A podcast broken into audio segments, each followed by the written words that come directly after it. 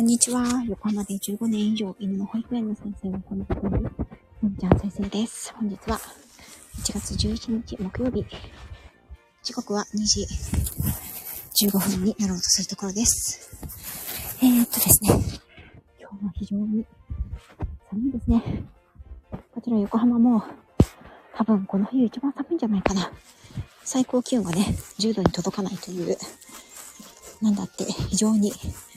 太陽の力も弱くてね、寒い一日になりました。サンプさん、こんにちは。えーとですね、先ほど私は、今日のね、午前中に、海さんの講演会に行ってきました。サンプさんもね、クラウドファンディング、海さんのね、クラウドファンディングの前にコラボライブされてましたよね。はい。その時にね、クラファンのリターンで、私は海さんの講演会をね、選んでおりましたので、その日が今日だったので、えっ、と、六本木から徒歩10分ぐらいのところにある国際文化会館っていう場所で、海さんが講演をされていたので、そちらに伺ってきました。ね、私、六本木に行くのは本当に何年ぶりだろうっていう感じなんですけど、あのーあっち側というかね、こう、国立、新国立美術館でしたっけ？とか、ヒルズ、六本木ヒルズじゃないな、ミッドタウンかな。ミッドタウンの方には行ったことが何度もあるんですけど、えっ、ー、と、反対側のね、方にはあまり行ったことなかったので、初めてね、その国際文化会館というところに行ったんですけど、こう、す旧岩崎邸か何かなんですよね。重要文化財か何かで、非常に趣のある雰囲気のある素敵な建物でした。あ、関根さん、こんにちは。ね、えっ、と、10時から講演会だったんですけれども、あのね、今日に限ってですね、私の、うちのね、女帝、うちの保育園児をね、朝、保育園に送ってくれる人材がおりませんので、私がね、しょうがない。一回保育園にね、彼女を車で送り届けて、一回帰って車をしまって、それから赴いたので、かなりね、大幅に遅刻をしてしまいました。なんですけど、海さんとね、こじんまりしたお部屋で、ゆっくりとね、お話をす、伺うことができました。今日の、えっ、ー、と、海さんはね、5回講演を予定されていて、今日が2回目か3回目でしたかね。ということなんですけれども、毎回テーマが違うんですよね。で、クラウドファンディングのリターンとしても出されていたんですけれども、私は、えっ、ー、と、この、今日のね、日程が一番自分が行けそうだなと思ったので、それで、あの、伺うことにしていました。で、海さんね、女性の働き方を変えたいと言って、えっ、ー、と、12月にクラウドファンディングにチャレンジをされて見事達成されて、あの、非常に精力的にね、あの、活動されていらっしゃるんですけれども、では一体、海さんが、まあ、海さんのお考え自体はね、このスタンド FM ですとか、ノートとかで常に発信をされている方なので、伺ってはいたんですけれども、それではね、実際、その、まあ、スタンド FM って、なんていうんですかね、どちらかというとこう、一般向けではないというか、内輪向けなところもあるじゃないですか。なので、海さんが、その外部に向かってね、発信活動するという時には、一体どんな形でどんなことをお話しされるんだろうということを、私はね、応援をさせていただく以上、一度はこの耳できちんと、あの、お伺いしたいなと思っていて、今日は女性の学び直し、リカレント教育とリスキリングについてというテーマでお話をされていました。で、私はですね、あの、すごく、まあ、恥ずかしい、恥ずかしいことでもないと思うんですけれども、あの、あまり一般常識、社会、社会人としての一般常識がない女なんですよね。はい。そしてですね、その、企業というか大きな会社、組織に属したことが、あの、しっかりはないので、では、その社会的な流れとして、そのリカレント教育ですとか、リスキリングということが、あの、言われるように、推奨されるようになったのはどういう流れからなのかとか、実際、その、例えば大手のね、会社の中でそういったことが推奨されてるよっていうようなことですとか、世界的な流れとして、えっ、ー、と、リカレント教育、学び直しが、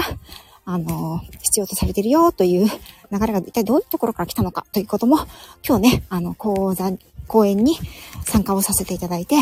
よくね、わかりました。さすが、あの、社会学をね、専攻されていて、ずっと長年女性の働き方だったり、社会の仕組み、経済のあり方などに、あの、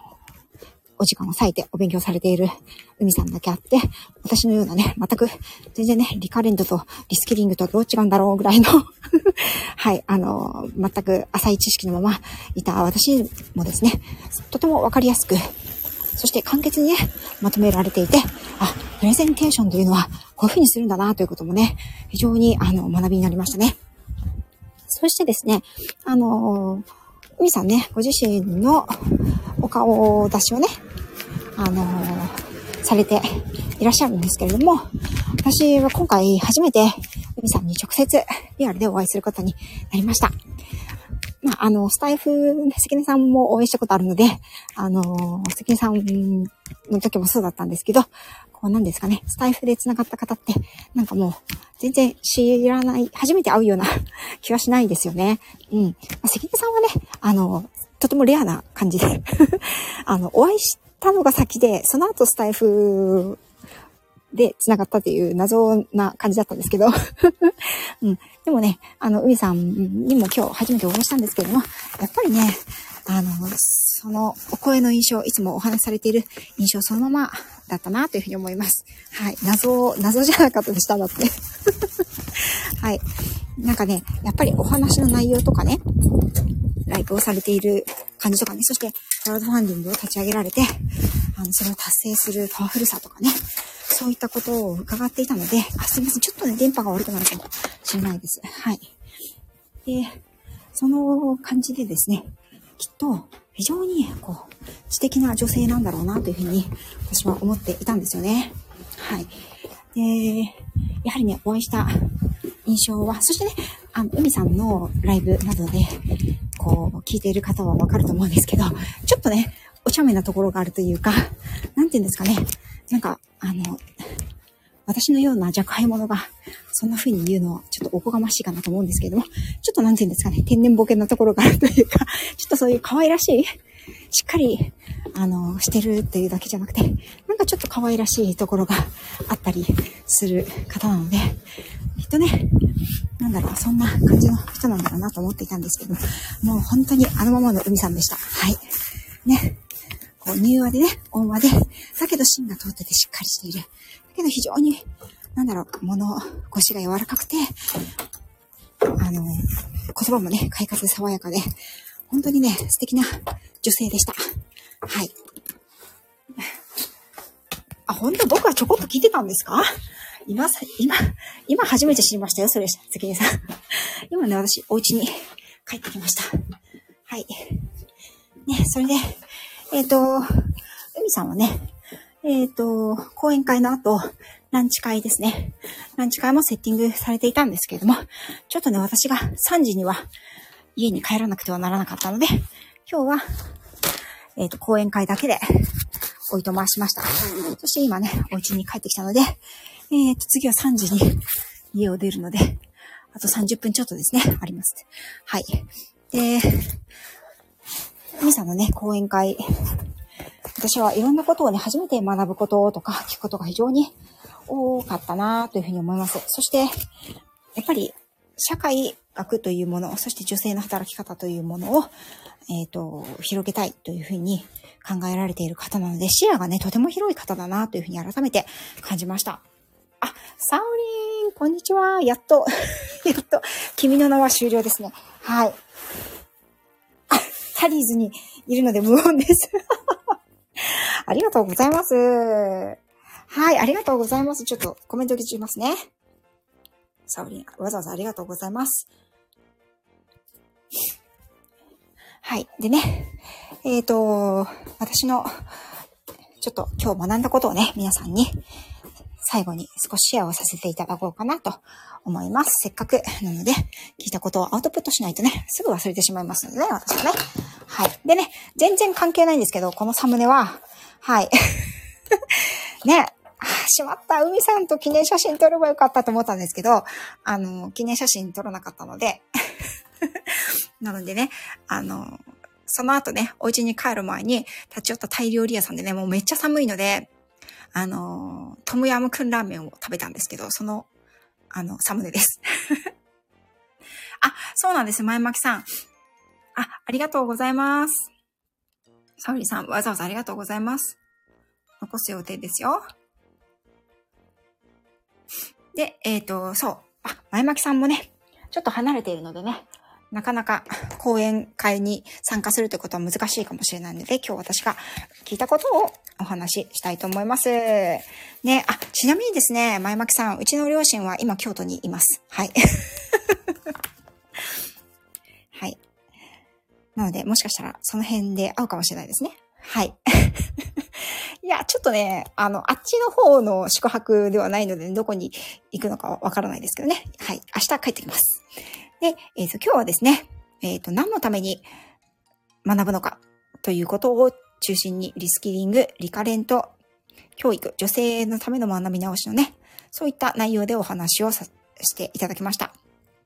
私はですね、このリカレントという言葉とリスキリングという言葉がね、非常に馴染みがなくてですね、はい。あの、正直言ってね、海さんのお話を聞くまで、この二つの違いが分からなかったんですよね。はい、なんたることでしょう。ね、そんな状態で行くなんておこがましいこと、この上ないですね。はい。ですけれども、あの、海さんのお話を伺って、あ、この二つの違いということが非常によく分かりました。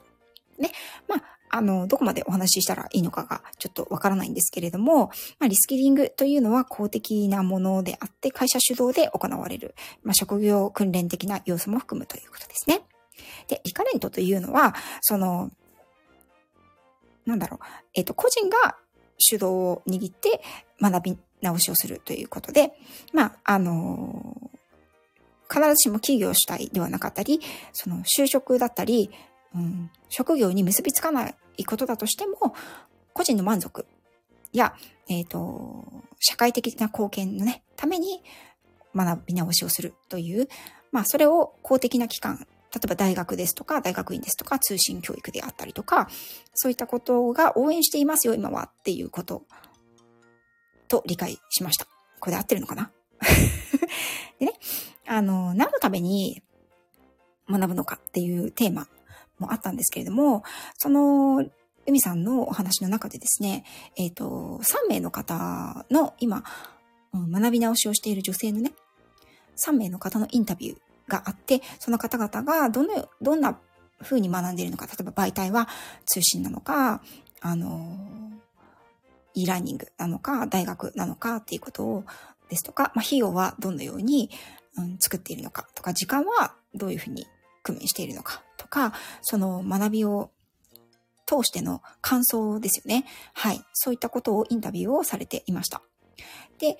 その3人の方にやはり共通することというのが私は感じまして、うんと、それは海さんにも私感想としてお伝えしたんですけれども、やはりこう学びたいっていう気持ち、意欲に火がついた人というのは、こう、どんな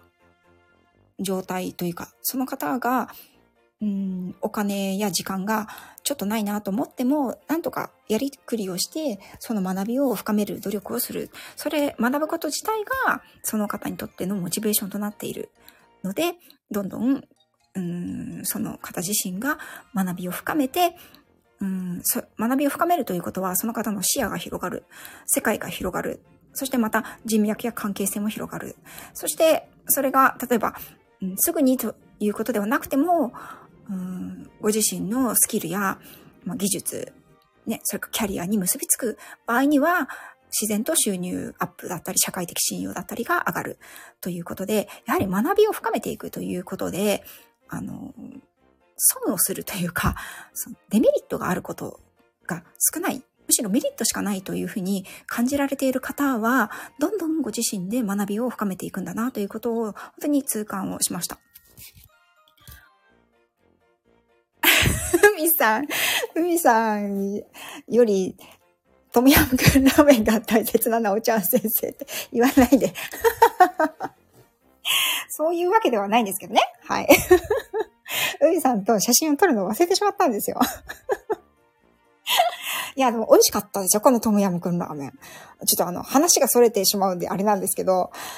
なんかあの、六本木って私全然わかんないですし、そんなゆっくりね、一人でこうランチする場所を探すなんていう時間もないし、何よりも寒くてどっかに入りたいなと思ったので、もうなんか駅ビルというかね、あの、駅に直結している、なんか、あの、場所の、ちょっとした屋台、屋台のような感じの、あの、タイ料理屋さんに入ったんですよ。パッとね。で、すごい混んでたんですよね。まあ、お昼、ちょうど12時ぐらいだったので。で、あの、そんなに、は、正直言ってそんなに、まあ、駅近だしね。なんかこう、オフィスビルの方々がわーってお昼に来るような感じで、なんかそんなにでもない、ないかもなーって思いながら入ったんですけど、すごい美味しかったです。やっぱりなんでしょうね、六本木って、こう多国籍な方が集まるから、皆さん、その、母国の方もね、多分いらっしゃると思うので、意外と、その食の、なんだろう、多国籍な食のレベルが高いのかもしれないですね。っていうのを、あの、全然関係ないんですけど、ウィさんの講演会と全然関係なくてすいません。はい。トムヤムクンラーメンについてちょっと熱く語ってみました。美味しかったです、非常に。とってもね、温まりましたはい。でね、えー、と、なんだっけな。その、海さんがね、そのリスキリングとリカレント教育の違いをお話ししてくださってそれで、えっ、ー、と、特にね、その、海さんご自身は、リカレント教育というものを、その、公的な、うんと、職業のための継続的な持続可能なスキルアップだけではなくて、その自分がモチベーションが向くところを、あの、学びを続け、自分自身で学びを深めていくというリカレント教育。働いて学んで働くという本人主導のそのリカレント教育というものを、あの、ご自身ではお勧めしていますということで、海さんご自身もね、あの、それで子育てが一段落されてから、あの、ご自身で大学に入り直したということがあるので、やはりそこはうんと、そういうお気持ちが強いんだろうなというふうにお伺いしました。で、私も全然知らなかったんですけど、もうね、大学卒業してから、まあ、いろいろと学、これでもですね、足りない頭を使ってですね、あの、いろいろ学びは深めているつもりなんですよね、自分自身ではね。やっぱりその自分の興味が向く分野ですとか、自分が、これは、あの、自分の、その、うん、まあ、私の場合キャリアというよりは、まあ、お仕事だったり、飼い主様にご提供する中で、こういうことが必要だなって思ったりですとか、うん、そういったことを、まあ、ある意味専門分野だったらちょっと特殊な分野ですよね。そういったことは毎年何かしら一つ決めてお金を払ってしっかりとあのその時間をとって学びをしようというのをこの数年間続けています。これは私が法人をやっていた頃はそんな余裕が全然なかったんですけれども、まあ、コロナ禍に入ってですね、やはりそのオンラインでいろんなサービスを受けるということが、あの、かなり増えてきましたし、まあ、うんと、法人経営ではなくなったので、その、あんまりね、こう、いろんなしがらみがなくなりましたし、その時間的な余裕もできてきたので、その中でいろんな学びを、まあ、1年に1個は決めて一つ何かを学ぼうということで、えっと、続けています。で、えっと、去年はね、その、ペットロスとグリーフケアについて、うんと、時間やお金を使って学びをしました。その前の年は、えっと、ペん？えっと、あれだな、アニマルコミュニケーションの方を学んだりとか、まあ、その前の年という感じで、いろいろとあるんですけれども、で、私がね、このりょみさんのお話を聞いた中で、あ、すいません、ちょっとね、後ろでお湯を沸かしているので、ちょっとザーザー音が鳴ってると思います。ティファールさんがね、今、一生懸命お湯を、あの、作ってくれてるので、ちょっと皆さん、うるさいかもしれないですけど。はい。で、えっ、ー、と、やっぱりね、私の中でも、こう、お話を聞いていて、その大学で学ぶとか、大学院に進むっていうことは全然視野になかったんですけれども、ちょっと一瞬考えたことがあったんですよ。それはですね、え、ー、本当はですよ。本当は、私は、えっ、ー、と、海外のね、うん、その動物行動学の方の学校に、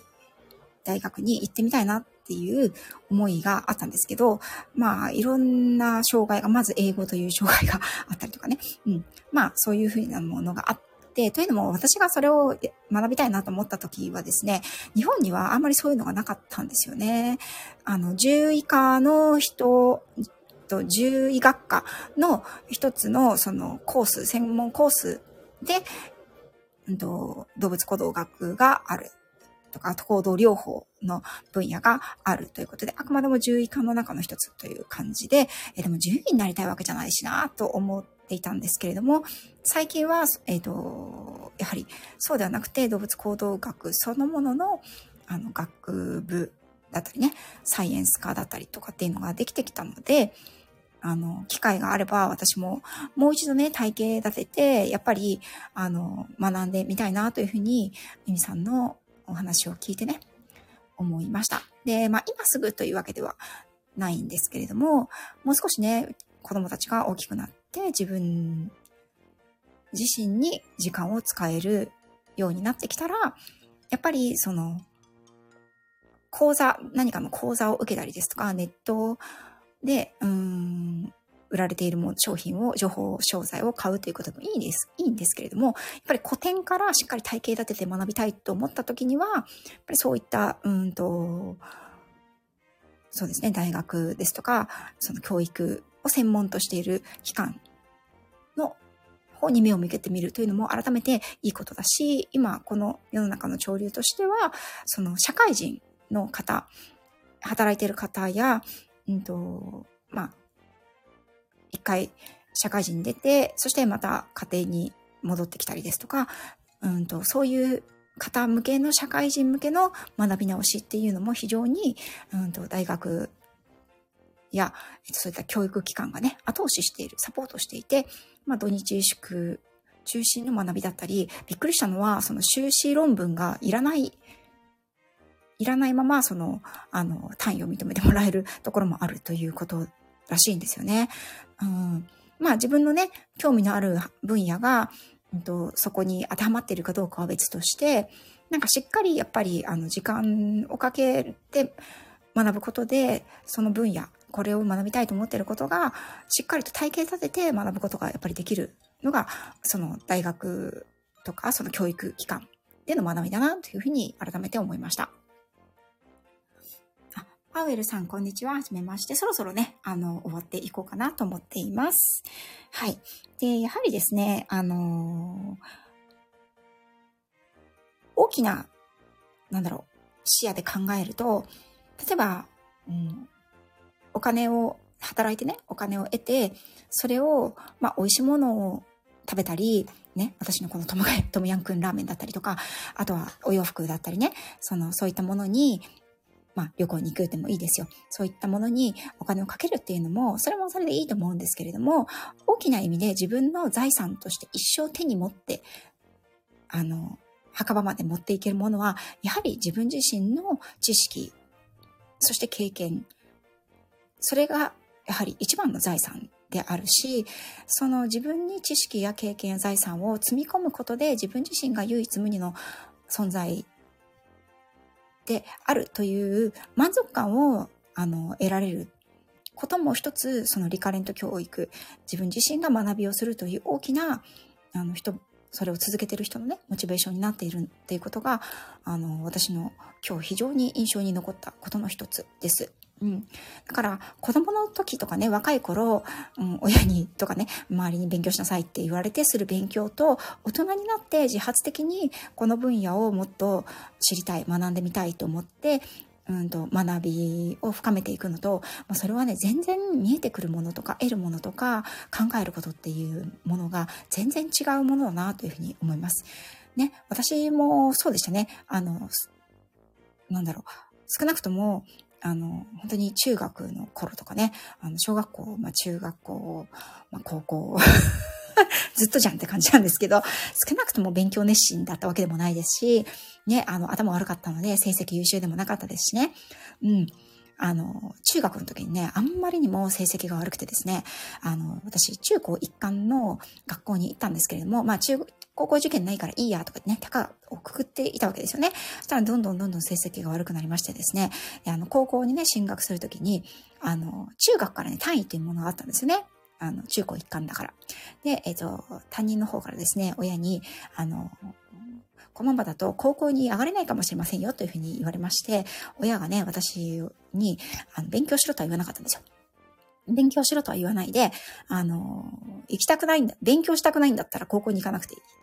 家を出て働けと。はい。ね、学費がもったいないから、勉強するのが嫌なら、ね、あの、別に中高一貫だけど、中学、高校はね、義務教育じゃないんだから、お前は勉強するのが嫌なんだったら働け。どっちがいいというふうに言われたんですよね。はい。ね、さすがだな、うちの親はと思ったんですけど、それで、まあ私はね、そこでね、あの、自分の愚行を反省しましてね。うん。で、あの、あまりにもね、あの、私は数学が苦手だったんですよね。はい。あまりにも数学が苦手で、それをね、泣きながら親に言ったわけですよね。あの、数学ができないと。わからないと。ね、中学3年生でこれですからね、もう人生お先真っ暗って感じなんですけど、そしたらね、うちの親がね、あの、お前がね、数字に弱いことは、小学1年生の頃からよく知ってると。だから、苦手なものを頑張れとは言わない。お前が得意なものだけ、とりあえず頑張れと。ね。苦手なものはそこそこでいいと。その代わり得意なものは、胸を張れるように頑張れっていうふうに言われたんですよね。うん。それでですね、私はそこから、そのまあ、なんと言っても素直なんですよ。あの、海さんと一緒ですね。素直な直子なので、はい、素直なんですよね。なのでそうか、苦手なものはやらなくていいんだっていうふうに思ってですね。まあ、数学は本当に数学の先生には申し訳ないぐらいの点数でした。15点とかね。そんな感じだったんですけど、はい、20点とかね、多分そんぐらいだったと思います伸びた、伸びたかお前は、みたいなね。うん。はい。なんですけど、まあ、あの、高校2年からね、選択授業になるのでね、確かね。うん。で、えっと、とにかく私が好きだったのが世界史。ね、世界史とか歴史。歴史は、あの、じゃあ歴史は、とりあえず学年で10位以内はキープしよう。3年間というふうに思って目標を掲げて、もうあの、結果ね、数学は下から10番以内なんですよ。で、歴史は上から10番以内なので、トータル真ん中っていうね 極端が過ぎる。もうその頃からね、極端が過ぎる性格だったんですよね。うん。なんだけど、やっぱりね、こう世の中って、いろんな人がいるじゃないですか。数学が得意な人もいれば、歴史が苦手な人がいる。歴史が得意な人もいれば、数学が苦手な人もいる。ね。だから社会に出た時は、あの適材適所でね、自分のやっぱり得意なところを伸ばす、活かすっていう学びができるわけですよね。うん、学生の頃は、特に日本はね、あのこう、なんていうんですか、まんべんなく、平均点がいいように頑張りなさいっていうふうに言われるから、あの、勉強がつまらなくなっちゃうけれども、もう、あの、学生じゃない状態になったらね、自分の興味があるものだけ勉強すればいいんだから、ね、それが自分の財産となって、さらに自分の価値を高めていく。それを自分自身が自覚できて、あの、なんなら、周りもそれを認めてくれるようになったら、もうこれほどね、やっぱりね、自己投資って、楽しいことはないんじゃないかなっていうふうにね、改めて思いました。うん。でね、私はもう、あの、四十そろそろ、あの、半ばに差し掛かってくる頃なので、やっぱりもう外見をいくら磨いたってね、もうそれはね、無駄な投資、無駄な投資とも言わないですけど、今ね、あの、元気で、あの、どこも痛くなく、健康寿命が伸ばせればいいけれども、なんだろう、こう、20代の若さをキープしたいとかね、そういう、あの、感じでは私はないので、じゃあ、やっぱりその、そのための努力をするより、自分の赴く興味の、うん、赴くこれをももっと学んでみたい。学んだことを、あの、アウトプットしてみたい。その分野で、えっ、ー、と、社会や人の役に立ちたいっていうことを学ぶことに時間やお金を費やすということは、やはり、うん、特にね、これからはもっともっと、あの、突き詰めていきたいなというふうに思いました。うん。極端が過ぎる憧れのスタイル。そうですかね。まあ結構ね、悲惨ですよ。はい。あの、な、いくらの15%オフとかって、うーん、ちょっと待ってね、Google に聞いてみるからね、みたいな感じで全然わからない。経営者、経営者というかね、よくこれで自営業が務まるなと思いますけどね。はい。それでも務まるんですよ。ちゃんとね、数字がわかる人がついてくれればいいんですよ。ね。うちの旦那には呆れ返られてますけどね。はい。はい。得意なものを伸ばすことを伝えるご両親良きですね。ということで、もうね、諦められてたんでしょうね。あまりにも、ほら、あの、勉強してないわけじゃないんですよ。あの、なんだろう、そのね、高校で開眼してからは、一応、数学もですね、あの、50点は目指そうかなと思って勉強するんですけど、まあわかんないんですよね。わかんないから、結局公式を覚えても文章題が出たから点が取れなかったよっていう、あの、感じでしたね。はい。しょうもないお話ですいません。はい。ということでですね、そろそろ私は、えっ、ー、と、これからね、ちょっと息子の小学校に行かなくてはなりません。このね、めちゃくちゃ寒い日に限ってですね、小学校でね、あの、うちの息子がですね、あの、体操教室、小学校で行われてる、まあ、あの、体操教室があるんですけどね。その体操クラブに入ってるんですよね。はい。外部の先生が来てやるんですけど、で、あの、今日がその新年一発目なんですよ。で、私は体育館の鍵を開けるというね、重大任務がですね、これ当番制なんですけど、この1月の 当番が私になってしまいましたので、このクソ寒い中ですね、あの、体育館でね、2時間ほど、はい、あの、みんなが来る前に、こう、開け、体育館を開けて、あの、みんなが帰った後に体育館を閉めるという重大任務がありますので、ものすごいこの寒い中ですね、これからあの、マイポットに、あの、お茶を、タンブラーにね、熱いお茶を入れて、あの、なるべく暖かくして、体育館に、真冬のね、凍える体育館に向かおうと思っております。はい、重大、重大任務でございます。はい。そのために、海さんとの食事会も今日は参加できませんと言って、あの、トムヤムクンラーメンをね、食べて帰ってまいりましたので。はい。ということでね、あのー、今日の海さんの講演会の感想、お話をさせていただきました。はい。でね、私は、えっ、ー、と、実はですね、来月も、